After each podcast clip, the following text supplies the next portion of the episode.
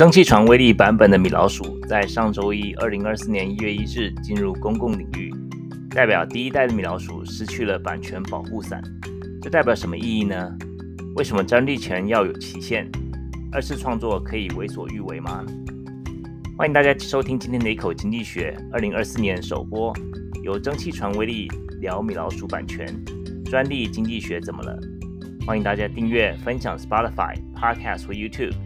欢迎加入脸书同名社团，让你每天更聪明，思考更理性。Hello，大家好，台湾的朋友早安，美国朋友晚安，欢迎收听二零二四年首播，耶！一月六号星期六的一口经济学 Bite Size Economics，我是 Charles。啊，这个节目目前播放和录制的时间是在星期六，美国加州的时间晚上七点，台湾的周日早上十一点。大家错过的话，可以到 Podcast、Spotify 或 YouTube 回听。也欢迎大家加入脸书的同名社团。大家两个礼拜不见啦，我们啊、这个二零二三年的最后两个礼拜呢，老苏去放假去了啊、我们希望大家这个都有一个美好的跨年，还有啊、圣诞节。然后也希望大家二零二四年一切啊、都顺利啊、心想事成。这个老苏在这个墨西哥。呃，圣诞节是在墨西哥过的，在墨西哥有一个地方叫 Cancun，那 Cancun 它就是有很多这种呃饭店嘛，然后我们住的是这个全包式的，就叫 all inclusive，大家不知道有没有听过？就是说呃所有餐厅都是免费的，包括这个 buffet 啊，还有是还有你叫食物来房间 room service 都是免费的，那甚至呢酒精性的饮料、调酒 这些都是免费的，哇，这太过瘾了。那你当然就准备一些小费啦，就是说他帮你调酒啊，或是你吃饭的时候给给一些小费。那总体而言，当然是比单纯住房贵一点，但是我觉得还蛮划算的。那就是还蛮想吃什么就不用想都不用想，不用看价钱呀，可以过着不用看价钱的日子也是挺爽的。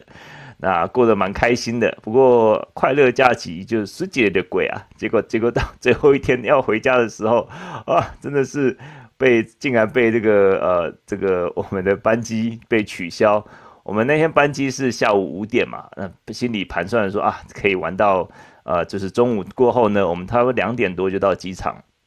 就一等等等，然后就就就是充非常充裕的时间，就五点的班班机就一直没有等到这个他们要登机，然后一直延一直延延到七点，然后最后就后来说这个班机取消不飞了，哇，那当然是很失望。就更夸张了，还要在后面，因为就安排住宿啊，所以说要再进一次墨西哥，因为我们已经出境了嘛，所以再进一次墨西哥的护照啊、海关啊，光是排那个队就已经排两个小时。那中间这个航空公司的人也没有超级没有效率，也没有人引导，那么大家这个精疲力竭，这中间没有水，也没有食物，然后有些人就是有这个一些小 baby 的这些家长都快崩溃了，小孩几个小时没有配方奶喝，没有这个干净的水。啊，过关又拿行李，又等一个小时。然后，拿了行李之后，这个航空公司就说：“哦，我们要统一带你们出去住今天晚上的住宿。”然后到旅馆那边，然后他们又说：“啊，你们还没有拿到名单，所以不能 check in 啊。”总之那天就是狗血一大堆啊，对吧？从我们五点呢，从那天我们到机场两点，开开心心准备要回家了，结果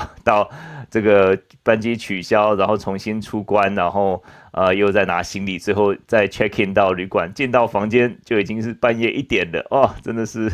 那你以为就这样结束吗？当然是还没有啊。结果隔天航空公司说啊，记得明天早上七点我们会来接你们。结果七点的时候，我们在一群人就在那个拉比那边等，结果 车子没有来啊。这个是这个一堆人被放鸽子，就大家就分分头，就是有人叫计程车，那我赶快就叫 Uber。还好那时候 Uber 还可以可以叫，然后我就这个还好开车的小哥呢，可以会讲一点点英文，我叫 Drive faster please，这 样请开快一点，然后就哦，我就很有这个使命感的把我们这个使命必达，把我们准时的送到机场了呀。那这个不过就是我觉得说这个假期中间出游就是要一点这种心理准备啦。那航空公司就是最好有一点小小的补偿，但是他们说哦不能报销我那天坐 Uber 的钱，那真的也是挺无语的事了。哎，真是这个呃，这个就是老苏的圣诞假期，一开始很开心，结果最后一天就有点这个小状况。不过感谢这一切都是一切都平安就是了。那大家二零二四年呢？呃，这个新年新希望是什么？大家看到老书上面这个有一个小小的业配，这个呢就是呃一口经济学跟风传媒一起合作推荐的《华尔街日报》订阅专案。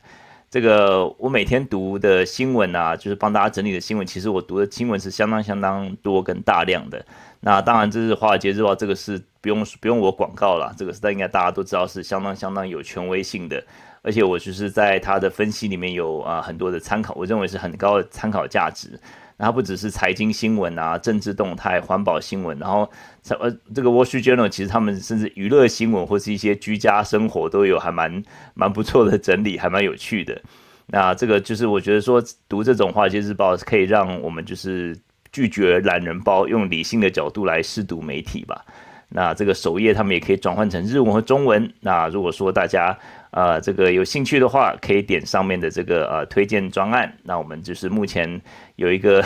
这个赠品叫做低周波治疗器啊，大家可以点进去看看呀。这个就是一年啊一年有相当好的特价，是我们跟风传媒谈的。那也希望各位读者呢，在这个新年新希望，让大家每每天更聪明，跟上世界脉动。好，业配结束。今天的第一，先一开始上半部呢，同样是要跟大家回顾一下过去一周的四则新闻，然后下半部就来看看这个呃米老鼠蒸汽船威力，米老鼠这个版权进入公共领域，这个到底是怎么回事呢？我们来看看它的呃过去的这个版权专专利权的历史，然后这个迪士尼是多么厉害的这个一个呃律师团队。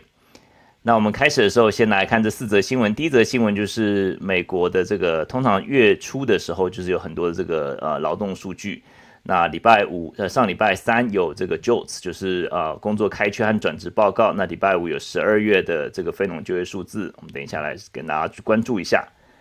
那接下来两则都是州呃政府的一个新闻。第二则是联邦政府啊，它的预算在两个礼拜又要到期了，怎么从去年吵吵闹闹？九月开始炒，炒到现在还没炒完，结果圣诞节之前说啊，没有办法，大家放假吧，我们回来再说。结果现在看起来又两个礼拜就要到期了，到底怎么回事呢？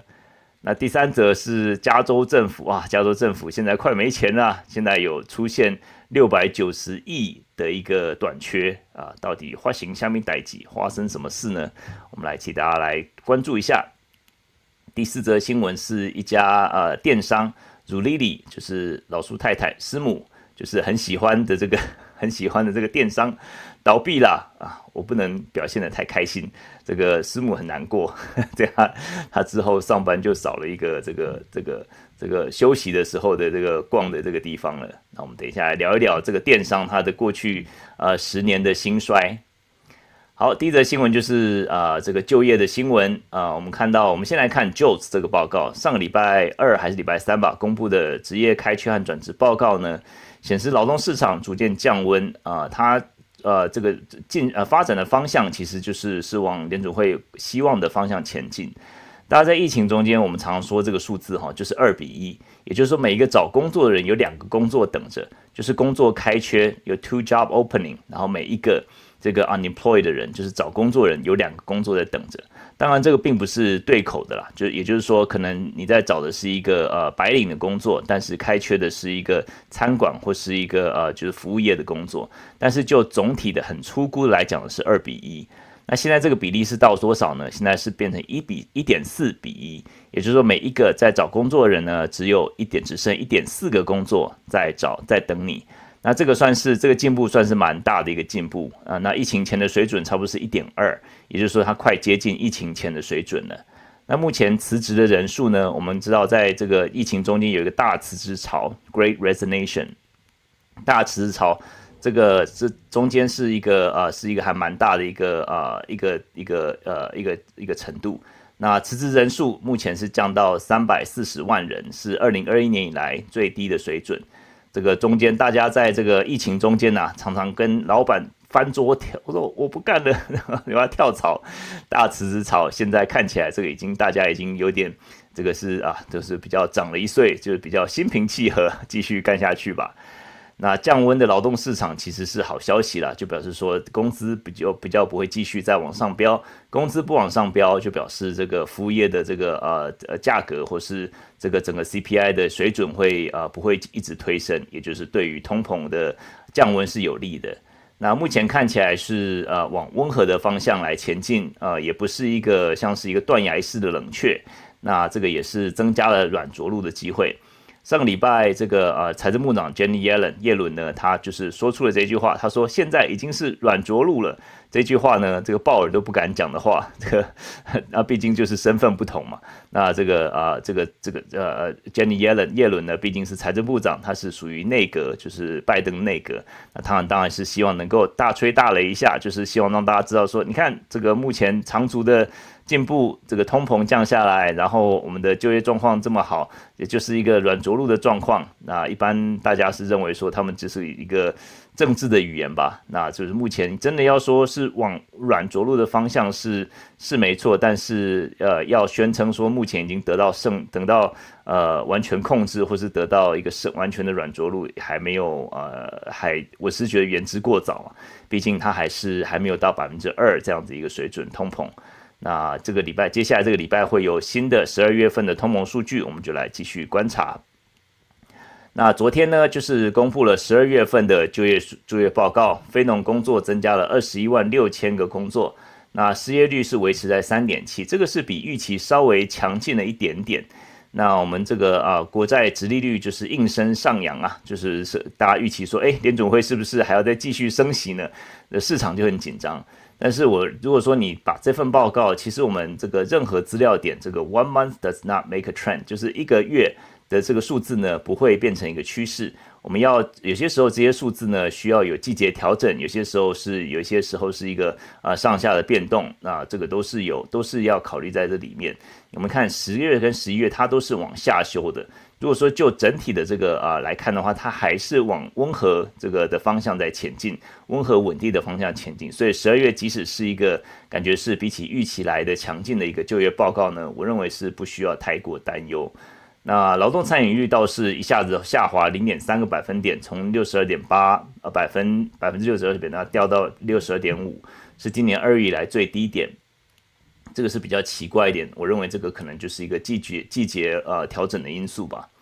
那就整年整年来讲，我们现在就是有十二个月份的资料了。二零二三年呢，整个就业岗位增加到增加两百七十万个，那月平均是二十二万五千个，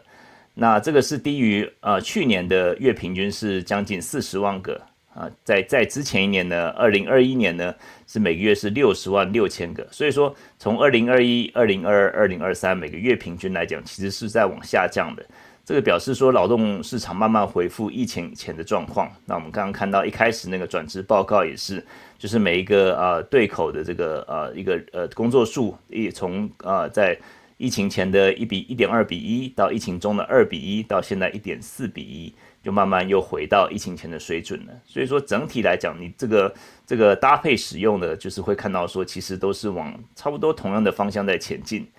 那我们看到，其实呃，报告显示，即使其他地方通膨压力减弱，但是劳动市场仍然普遍存在一些呃这个工这个呃劳工呃这个呃这个呃这个呃叫做是时薪的压力，平均时薪啊、它的呃月增率是零零点四，年增率是四点一。所以说这个还是要密切注意。那在十二月的会议上面呢，联总会他们发布预测，他们预期今年可能会降三个百分比。那在这一次的这个报告之后呢，很多人就预测说可能会这个呃次数会变少，可能会变一次或是两次，降一次或降两次。不过目前还是言之过早啦。那我认为说，其实这些预期都会慢慢修正。呃，我目前的这个看法是，可能是过了暑假之后比较可能降低一次。那当然是完全是要看到说，他们到暑假能不能够达到百分之二这样的水准。因为如果还没有达到他们的一个啊、真正所谓的这个啊软着陆的一个情况，达到目标的百分之二的话，就贸然呃降降息的话，我认为这个也是对他们的一个 credibility，他们的信用来讲，也不是太好的一个事情。呀不过就整体来讲，是一个呃，算是一个 Goldilock，就是一个不温不热不火 不冷的一个情况，所以是是一个呃温度适中的一个情况。那我想这个呃是下礼拜就是要更多的资料出来之后呢，才能看到说呃联准会他们接下来的决定是如何。好，这个就是第一则报道。第二则报道是呃国会啊这个联联邦的这个预算呢还是还是难产呢，还是过不了关呢。到了二零二四年呢，美国政府的预算还是乱成一锅粥啊。放假前说啊，放假后要全力避免政府关门，但是现在看起来是在所难免吧。接下来有两个很重要的日期啊、大家可能可能稍微心里面稍微记一下。第一个就是呃一月十九号，就是在不到两个礼拜了啊，在在十三天左右。那第二个是二月二号，这个这两天呢，就是会有不同的呃政府机构会关，会没有办法继续支付他们的这个联邦雇员的这个薪水。他们会呃，这个付款会延迟，而且会扰乱许多呃所谓的非必要的政府服务。目前就是认为说，呃，他们有可能在最后一关头会提出一些紧急的对应方案，也就是说，在九月的时候，去年九月的时候和去年十一月的时候都有一个紧急的应援方案，但是呢，这个其实都是一个头痛医头，脚痛医脚的一个方法。那目前到底是症结在哪里呢？不，症结从去年到现在还是一样。联邦政府预算，呃，这个预算年度从十月一号开始，结果到现在一月多还没有这个下文呢、那主要搞不定的原因呢，就是有关于移民政策，还有对乌克兰还有以色列这些援助的这种辩论。那这个共和党、民主党僵持不下。那共和党他们是比较倾向说。不要再继续用大量的金元来支持乌克兰，或是呃，但是对以色列，但共和党他们是持比较支持的态度。那他们希望能够来分开来处理，但是民主党他们是希望能够并在一起处理。那并且就是支呃支持他们乌克兰和以色列，他们是继继续支持我们对他们的承诺。那对对移民政策呢，当然就是这两党又是差异更大了。共们共和党当然是希望能够呃这个增强这个移民政策边防的这些呃经费，但是民主党呢，他们就是认为说应该有投提供一些法律资源等等的帮助这些啊、这些难民能够安置。那所以说这个两党的差异可可说是相当的大了。那政府在呃不到两周就可能会关闭，那目前预算完全通过是不可能的啦。那目前就是说，有可能就是有一些比较呃比较部分的一些通过。那主要他们现在的一个众议院院长呢，这个啊、Michael Johnson，这个是一个 Louisiana 的时候的一个呃，就紧接着 Kevin McCarthy 上任的，这个大家都不知道他是谁的人，默默无闻的马上被推上，呃，谁推我 要被推出来当议长的人呢？他呃不支持去年夏天呃债务上限那时候 Kevin McCarthy 跟拜登所啊、谈的一个一个呃最后的一个结论，这个也是呃比较让人忧心的吧。就是如果说你连这个最最基本的这个共识，或者过去啊、过去你们这个党跟总统所谈的一个呃内容都不支持的话，那到底怎么样来能够继续呢？在一月十九号呢，第一个截止的包括四个拨款领域，包括农业、农村发展、食物呃食品药物管理局这个 FDA，还有能源和水开发这些都会都会这个停止。然后还有军事建设，还有退伍军人事务、交通、住房和城市发展。在接下来另外一个是二月二号，二月二号是有八个拨款领域的资金将失去资金，包括防御、商业、司法、科学、金融服务和一般政府。然后国土安全啊、内政部这些等等的，然后环保啊这些基基本上 就是全部的政府服务的内容了。那这些其实都会呃，所以所以所造成的干扰到底会影响范围多大呢？呃，目前都呃未可知。不过过去也不是没有这样子的经验啦。那至于这样子一个呃，如果说是真的最后造成一个 shutdown 的话，会不会造成？整个经济的呃危机呢，目前是认为是倒不至于啦。虽然说他透过的一个呃可能服务政府服务的项目啊，或者说这些呃州雇员他们可能暂时拿不到薪水，不过对于整体经济来讲，应该是不会太大的一个影响。那不过这个就是一个呀乱成一锅粥的一个情况，继续乱到二零二三年啊，乱到二零二四年呀。目前就是啊、大家大概也是对预算呢，好像。也比较没有耐心的。今天主要是大家可能在讨论这个川普，他到底最高法院会啊，他会已经决定要 take the case，他们决定要判断说，川普要啊要这个呃判断说，他们川普能不能够啊竞选二零二四年的这个呃总统，在他目前的这样的一个情况下。那接他们接下来会呃预计在一个月内就会做出决定哇，这个也是很快，所以说现在大家的焦点可能已经不在这个呃联邦政府的预算了，现在已经 这个焦点已经在转移到大法官，他们会不会最后决定川普到底有没有权有没有这个资格来竞选呃二零二四年的总统？好，这个就是联邦预算的情况。那紧接着就来讲第三者，加州的预算啊，加州预算也是一团粥啊，啊，不是一团粥，一锅粥，一团一团那种馒头，一一锅粥。不只是联邦政府预算卡关呐、啊，这个加州预算也出问题。呃，加州有一个独立的立法分析办公室 （Legislative Analyst Office，LAO），上个月他呃报告说，呃，加州将面临巨大的六百八十亿的预算缺口。那主要的归因是收入严重下降，这个缺口可以说是加州有史以来最大的缺口了，而且未来几年呢，对加州纳税人产生重大影响。这个数字，这个缺口其实是我觉得还蛮匪夷所思的啦，因为在呃过去在呃在这个遇到经济衰退的时候，甚至零八零九年的时候，甚至在呃 COVID 的时候都没有这么大的一个正预算缺口。那目前当然是我们知道说啊、呃，经济慢慢的趋缓。它成长没有像过去那么快，但是怎么会这么大的缺口呢？我们来看看它到底是为什么。呃，部分原因是因为去年上一个会计年度，二零二二二三年的会计年度呢，因为就是呃那时候加州有很多的这个呃遇到冬季风暴啊、洪水啊、这个呃土石流啊等等的，所以他们提供救济，而且他们就是可以呃允许呃民众就是延缓呃报税的一个呃一个期限。所以说，这个就造成说他们的一些资料到他们到手的时候，发现说，哎，这个呃短缺的比较严重，但是已经来不及告知啊、这个呃这个 Controller's Office 了。那这个啊 LAO 他们也表示呢，这些就表示说他们在没有清楚了解近期经济疲软对州收入的影响。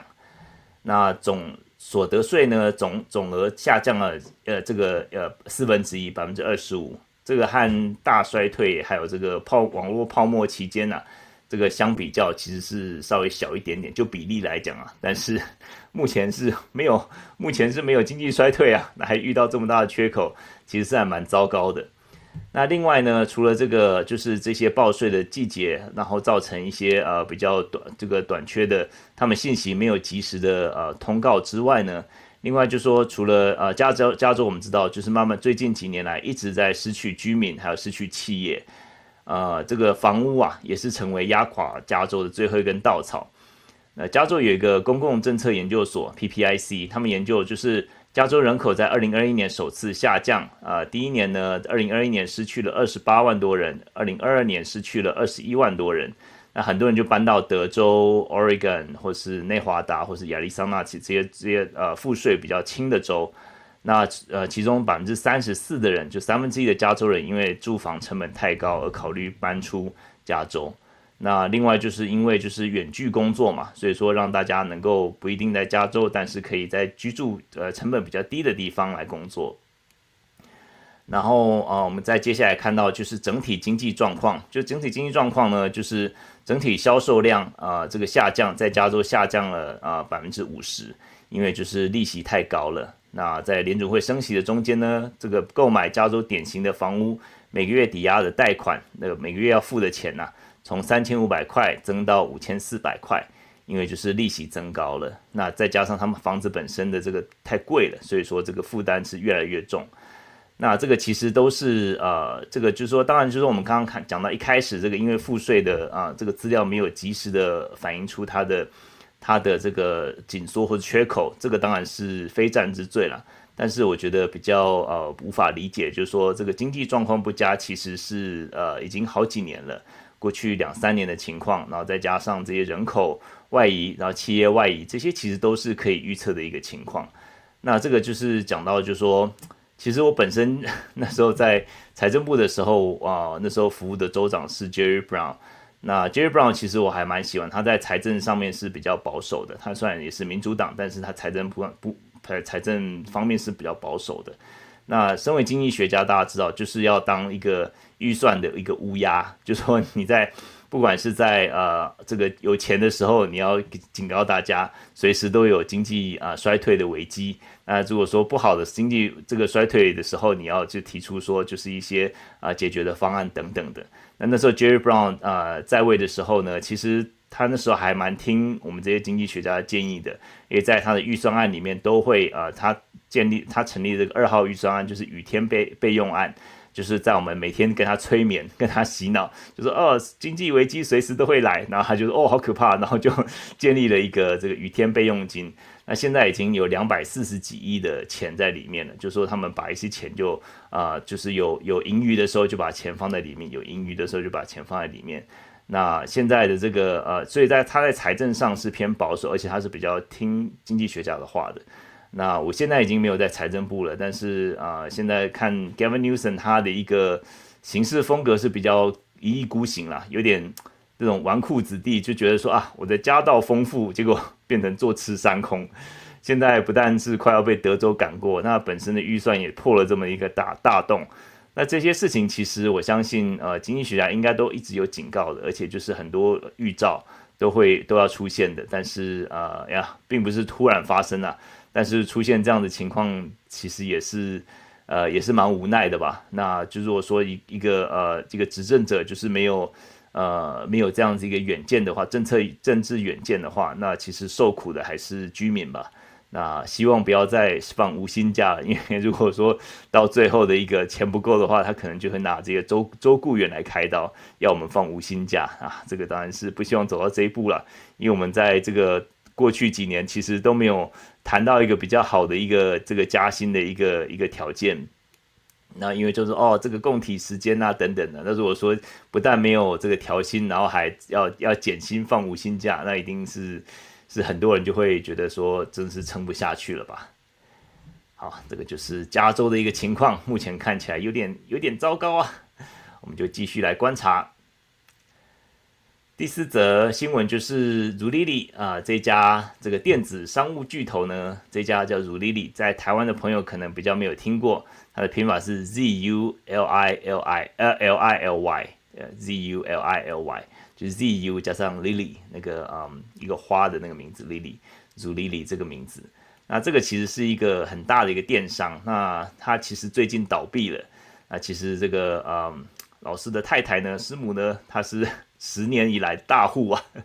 他感到非常的难过。我们家里面很多的这个啊东西都是如丽丽买的，从最早我儿子的最早幼儿用品啊，到很多这个 Life is Good，就是一些比较这个啊这个户外的这种 T 恤，然后一些 Snoopy 的衣服啊、鞋子啊、洗衣粉啊，还有这个他之前这个师母也帮我买一件这个皮衣，是这个 Forever Twenty One 的，是男生的皮衣哇。我扣五块钱美金啊，没有想，本来以为是骗钱的，结果后来拿来，哇，我超喜欢的，结果五块钱，结果就没有了。早知道就多买几件。还有啊，师母后来就是有在画画嘛，就是一些亚克力画板啊、颜料都在这边买。然后它的运费通常是蛮贵，所以说这个我们都会买一个年费年的这个啊年费，然后就是变成免运，今年的就免运费这样子。那他们的这个客顾客服务的客服也都不错啦。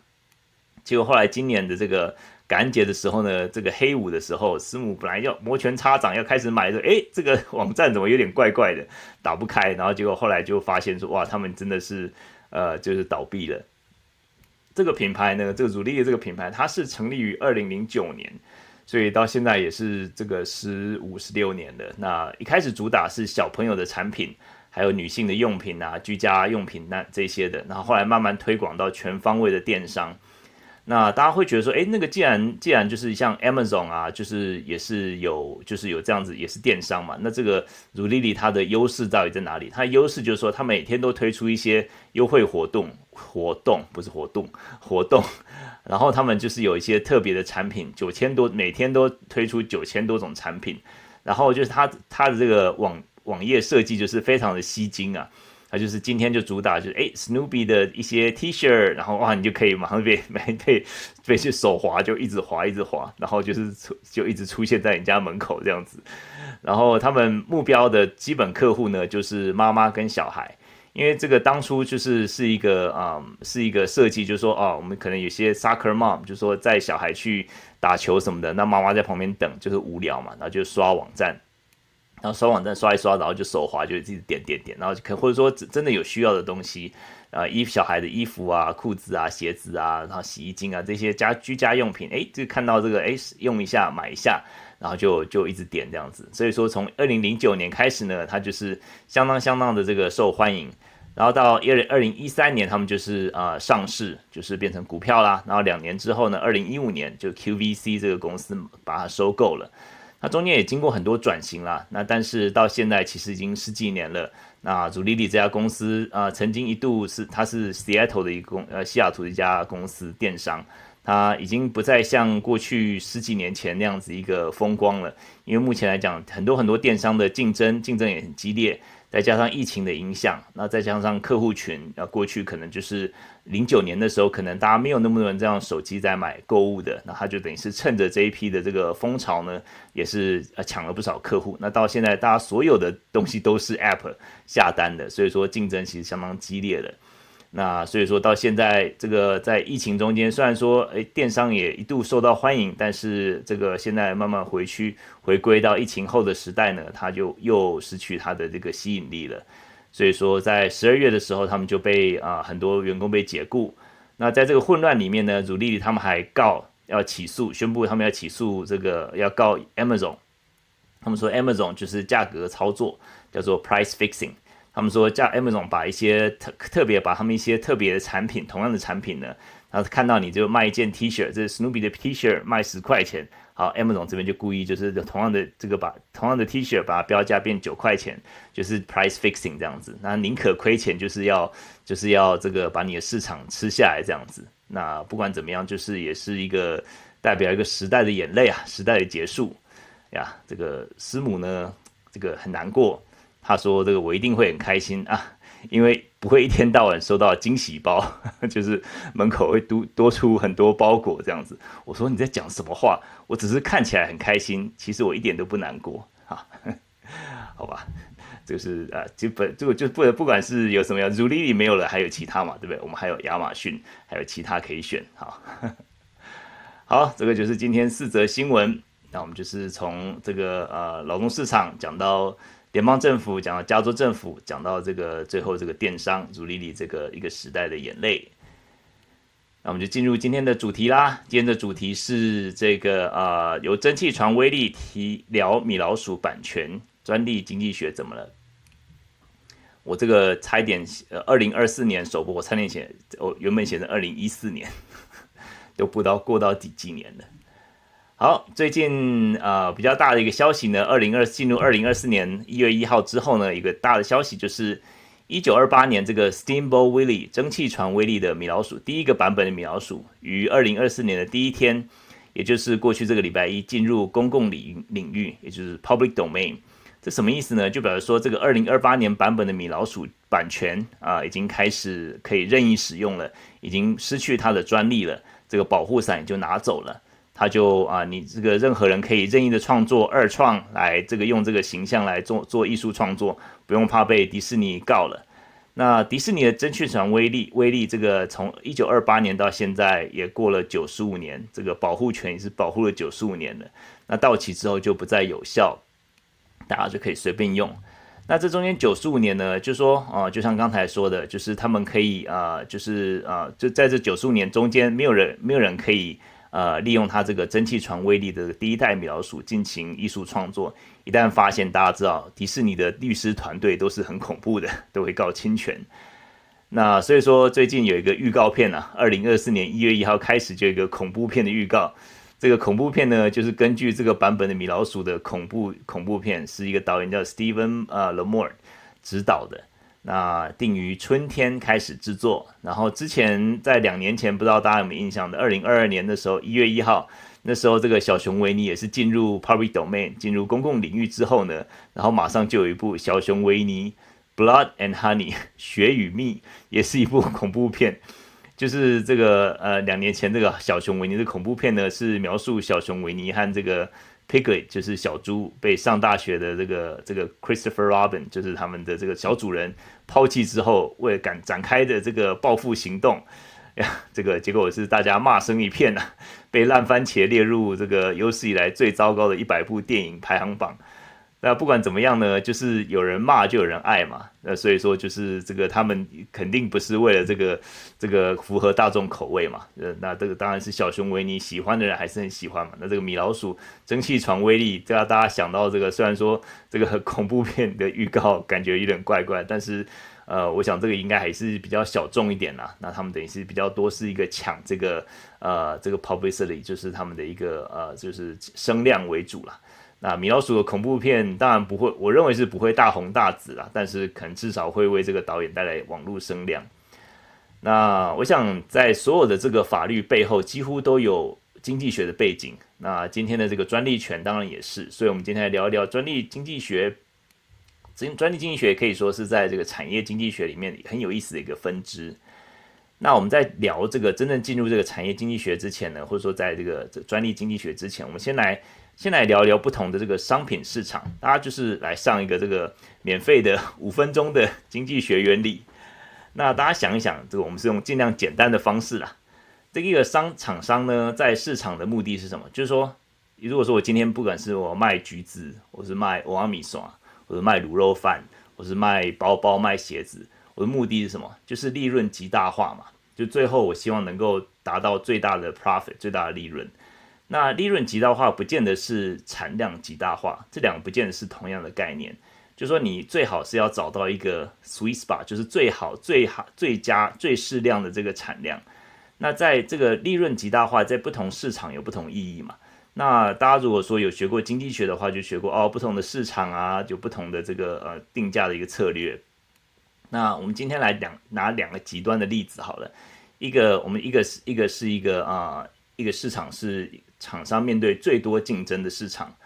然后叫做完全竞争市场。这个就是说，一个厂商在许多许多市场，你只是一个一个一个小小的一个一个厂商，一个供应商而已。那另外一个极端呢，就是在一个市场里面没有任何的竞争对手，就是所谓的独占市场。在这两个市场里面，他们不同的一个行为是怎么样？那在第一个市场呢，我们就是完全竞争的市场，就是说所有人的产品啊，这些有一些有一些假设嘛。所有人产品都是同样，品质都是同样的，就是所谓的均质的产品，就是 homogeneous，也也就是因为他们的产品是同样的，所以说彼此之间有这样很紧密的这个啊竞争关系。比如说像是呃佛罗里达的柳橙和加州的柳橙，基本上大家都分不出来嘛，那反正就是柳橙就是柳橙嘛。或是威斯威斯康星州的那个牛奶和明尼苏达苏打牛产的牛奶，这个就是牛奶就是牛奶嘛，你也分不出到底是哪一头牛是这个是威斯康星州的牛呢，还是明尼苏达的牛？因为品质是基本上是相同，所以说消费者根本不管你是什么牌子，只要价低者得，就是说只要便宜我就买。这个市场就是在这样子市场在农产品里面很常见，这个就是在极度竞争的市场里面。所以说，厂商没有任何的独占力，这个就是一个一个最极端的状况。所以说，这样这样这样的一个情况下呢，就是呃，这个这些厂商基本上就叫做价格接受者，就是这些呃，不管是酪农业或是这个果果农这些，他们他们的价格都是中盘或大盘来告诉他们说，哎，我用多少钱来收购，也就是说，我没有任何的这个呃溢价的空间，他们要给我多少钱，我就只能接受这个价钱。那最后定价就是最后通常是最相当接近接近他们的单位成本，通常利润很薄，那就是这个就是主要是呃完全竞争厂商，所以说你虽然说可以可以利润极大化，但是利润真的来讲的话并不是太多。那另外一个极端呢，就叫独占市场，独占市场基本上你根本不需要管别人，就是你就是一唯一的供应者，你供应所有整个市场的需要。所以这个厂商面对的是整个整体市场需求，那当然它就不是价格接受者嘛，那当然它就是一个定价者，像是公共事业，比如说像是电力啊、自来水啊、瓦斯这些这些公共事业呢，它可以任意定价，那当然这些公共事业呢也受到一些政策的管制，所以说我们看到这两个极端，但厂商希望能够成为。唯一的供应者，这个是这个是能够让他们的这个啊、这个利润能够极大化，但是完全是要看你在什么样的一个产品，怎么样的一个市场，你有多少的竞争者。那今天如果说呃，假设说一个这个做一个这个很容易模仿或是做出呃很类似商品的一个市场，呃，政府说哎，其他人不准生产这个商品，只有 A 公司可以授权做这个东西，那也就是说政府用法令把一个商品从极具竞争的市场变成独占市场，那对 A 公司来讲就是一个大利多嘛。所以说这样子的行为就是一个专利保专利财产权的一个例子。这个专利的发明是为了呃为了保护和这个鼓励发明家的智慧财产。如果没有专利保护的话，一个发明家有了发明这些东西的时候，其他人就马上跟着仿效嘛。那发明者的心血马上变成公共财财产。那这个不但不公平，也没有办法鼓励这些发明家不断的创新和发明。那最后就是也变相的变成阻碍发明，最后整个经济或整个社会都是输家，因为大家就是等着抄袭嘛，我就反正不不创新，我就等着别人投入心血，那最后一一发明出来，我就跟着抄袭就好了。那这样最后结果就大家都不大家都不创新，对整个经济来讲是一个不好的一个结果。那举个了举个例子来讲，这个辉瑞 Pfizer 在一九九八年推出了这个威尔刚 Viagra，大家都知道这个就是治疗男性性功能障碍的药物嘛。它一问世之后呢，当然就申请专利，而且受到专利保护。那上市三个月里面呢，威尔刚为为 Pfizer 为辉瑞带来四亿美元的收入，就三短短三个月里面，而且在过去的二十年里面呢，它的年销售一直高达十八亿美元。那在二十八二十年里面呢，辉瑞是唯一可以提供威尔刚这个药的药厂。那它这个专利是保护二十年，所以到了二零二零年的时候，它的这个威尔刚的专利就到期了。就表示说，这个其他厂商可以开始制造呃类似的甚至一模一样成分的药物，那这些药物就叫 generic drug。当然，威尔刚还是存在，但是从二零二零年开始之后呢，他们从本来是一个独家独占的厂商，变成众多厂商的其中一家，他们的利润肯定就不如之前嘛。但是对消费者来讲，这个价钱就会变得很便宜。所以说，这个就是平衡呃这研发。你怎么样来呃这个呃 reward 怎么样这个刺激或是鼓励，并且是呃保护这些研发，然后在在就长远的角度来讲呢，你要把这样子一个呃价钱打下来的话，你就是允许竞争。所以说这个就是专利的一个基本的基本的概念。那这样设计就是不只是在可以在前二十年这个奖励辉瑞啊，让可以让他们这个因为制造研发，因为很多时候尤其是药物啦，就说投入的精神心血。还有还需要一点运气嘛？那很多时候投资或者研发，很多很多时候会血本无归嘛。但是，一旦推出，如果没有专利保护的话，那辉瑞根本就是不会有这么多的利润，也不会有这么多诱因嘛。那他们就不会继续研发不同药物了。但是，如果说有这个专利保护的话呢，他们就是可以让他们的呃，就是在至少在这个二十年里面，就是不断的就是有一点呃，让他们的这个得到这样的奖励，就是。研发出这样药物的奖励，那二十年之后呢，就让其他的厂商进驻，然后让这个价格打下来，让一个这个雨露均沾，让所有的消费者都能够受惠。这样子，这个是一个经济学的概念，就是呃专利权的一个概念。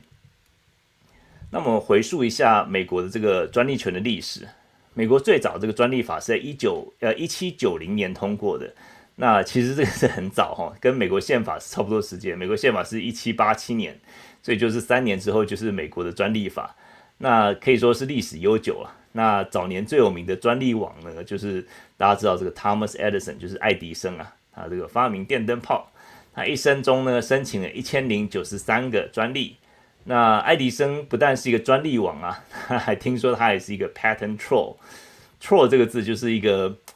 呃，大家说网络键盘酸民说 internet troll 就是。不讨人喜欢，然后喜欢招惹麻烦的人，然后说听说爱迪生当初呢就很喜欢到处好心送，到处告人的这种送棍就对了。然后这个是听说了，不知道是不是真的。那不过不管怎么样，就是美国其实很早开始就是它是有立法保护专利和财产权，但是专利和财产权并不是永远有效嘛，就像我们刚才说的，所以他们一开始就是啊、就是呃这个有分两种，一种是实用专利。Utility pattern 是二十年，就像刚才威尔钢啊，或是这些啊，这个就是实用，你可以电电灯泡啊这些等等的是是保护二十年。那如果是设计专利呢，Design pattern 的话是十四年而已。所以说，照像是这个米老鼠啊，这些照理说只有十四年的专利而已，就是它只是设计一个专利，只是设计一个呃，可能是呃椅子的形式啊，或是图案啊等等，这个只有十四年。那期满之后，其他人就可以任意使用。那这里问题就来了，明明就是 保护十四年了，为什么蒸汽船威力的米老鼠可以保护九十五年，这么厉害？那我们就来聊一聊这个迪士尼厉害之处啊。那不过这个当然是有一些它的历史了。那我们刚才讲到说，一七九零年颁布了这个联邦联邦的这个版权法嘛，然后一直到就是就是保证说保护期是十四年。当时这个法律呢，他说可以到期之后可以继续延展，再一次延展，就是再加十四年，也就是说最多二十八年。然后后来这个版权法呢，到一九零九年的时候发生变化。一九零九年的时候，认为说，诶，这个十四年加十四年好像还是不够，因为很多时候他们还没有得到呃这个他们想得到的利润，或者说他们你没有办法呃这个合理的这个呃提供这样子一个报酬给或者鼓励这些呃创作者，所以说那时候就啊、就是把十四年改成二十八年，就说呃一九零九年开始呢，就是版权期限延长到二十八年，而且期满之后可以再演一次，也就是 total 五十六年，这个已经很长了哦。所以说，根据这个法律呢，这个迪士尼最早的这个这个呃蒸汽船威力的米老鼠是在一九二八年问世的嘛，所以说一九二八年加五十六年，所以是到一九八四年，照理说要到期的。那这个已经是五十六年，感觉已经很长了。但是呢，迪士尼就厉害的地方就在这里，他们从一九七零年开始就开始游说版权法。当时他们的论点呢，就是说啊，这些卡通形象并不是像这些。药品啊，或是商品设计啊，其实对于大众这个，如果说一旦这个失去他们的这个专利，变变所有人都在用的话，对大众并没有太多的好处。但是对于啊、这个啊、这个厂商产品的拥有者有很大的坏处。所以说他们就是不断的游说，然后当然这个当然是他们靠这个形象建立这个娱乐帝国啊。所以说他们是倾全力在游说，所以说他们是首战成功啊。那在一九七零年的时候呢，呃，在一九七六年，他们就啊、就是一个版权法的一个出台，然后把版权从五十六年再加上二十年，就是变成这个原本到期是一九八四年嘛，它这只这个呃这个蒸汽船威力的米老鼠变成从一九八四年加了二十年，都要二零零四年呀，这个也就变成说从五十六年哇，又再要变成七十六年了，哇，已经变得很长寿了。那你以为迪士尼就此满意了吗？那那大家可能太年轻了。后来到一九九八年的时候呢，国会那时候又通过一九九八年版权期限延长法案，那这个法案就俗称叫米老鼠保保护法案，他又把之前的这个啊这个作品的这个规则再加了二十年，就说从原本的二十八年加变成五十六年，然后再加上二十年，现在再加上二十年，所以从原本的这个呃一九。八四年加到二零零四年，那现在变成二零二四年，也就是最后一次加，就是就是我们其实这个最后再加这个二十年，就是到今年的年初到期。那后来这个已经遇到很多的阻力了啦，因为很多人就在抗议，就是说版权法可以一延再延，那根本没有设置版权法的必要嘛。而且反对人就是认为说，像米老鼠这些形象已经历史久远，就变成一个美国传统文化的一部分，所以不应该要让迪士尼继续因为这个形象而不断的获利。那再加上迪士尼的律师团队一直就很凶悍嘛，到处告来告去，所以说，呃，这个也就是最后一次延期。那在一九九八年这个米老鼠保护法案里面呢，定了这个九十五年，它是针对所谓的雇佣作品，就是 work made for hire，就是 WMFH，就像蒸汽船的这个米老鼠啊，这个是雇员为雇主准备的作品。那这个期限是九十五年，或是说从创作创作日开始算一百二十年。如果是出版的话，就是出版之后九十五年。那如果是创作，这个只只能够回溯到创作日的话呢，那就是创创作日加上一百二十年。那如果说一些艺术创作，如果是的独立创作啊，或者说并不是啊、单纯的这个这个艺术创作的话，它是作者的寿命加上七十年。所以说这个是一个一个冷知识，让大家知道一下。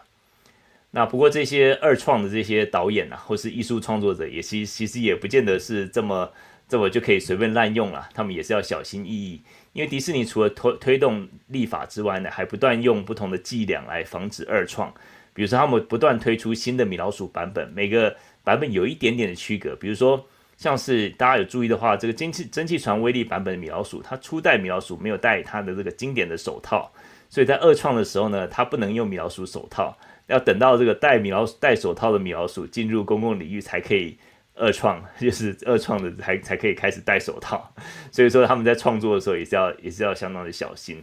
然后这也就是为什么这个迪士尼不断翻拍这个自家产品啊，像是真人版的这个《木偶奇遇记》啊、小美人鱼啊这些的，因为一旦翻拍，这些影视又开始重新计时九十五年。那即使之前的卡通版进入公共领域，还是有一些他们可以还是可以有效的限制一些元素的使用。那当卡通版进入公共领域的时候呢，他们可以声称说只有第一个版本存在的元素可以使用，这个也是限制了这个二创的自由度。那这个就是啊、这个很快的把这些这个啊、版权的历史啊，然后还有一些经济的一些背景，能跟大家介绍一下。那就我们就回到一个啊、最后这个比较感性的艺术层面吧。就说我认为对很多迪士尼粉丝而言，就是 都没有办法接受二创了，因为这个毕竟感觉是有点像恶搞的成分在里面这样子。那但是呢，又回到这个这个这些粉丝，如果说你真的是迪士尼的粉丝的话，对最近很多这种翻拍作品，还是也是蛮颇有微词的。